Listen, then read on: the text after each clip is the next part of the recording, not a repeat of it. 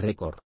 El otro día, mientras volví a ver unas películas antiguas, me di cuenta de que en tiempos modernos, en la cual transcurre la famosa escena de la bandera que cae casualmente de un camión, y que Sarlo empieza a agitar de un lado a otro, mientras le persiguen cientos de personas, de que él fue el primer ser humano de la historia que empezó a tener followers, todo ello sin necesidad de redes sociales. Y es que Chaplin fue un adelantado a su época, casi siempre sin decir una sola palabra. Ramírez. Perago,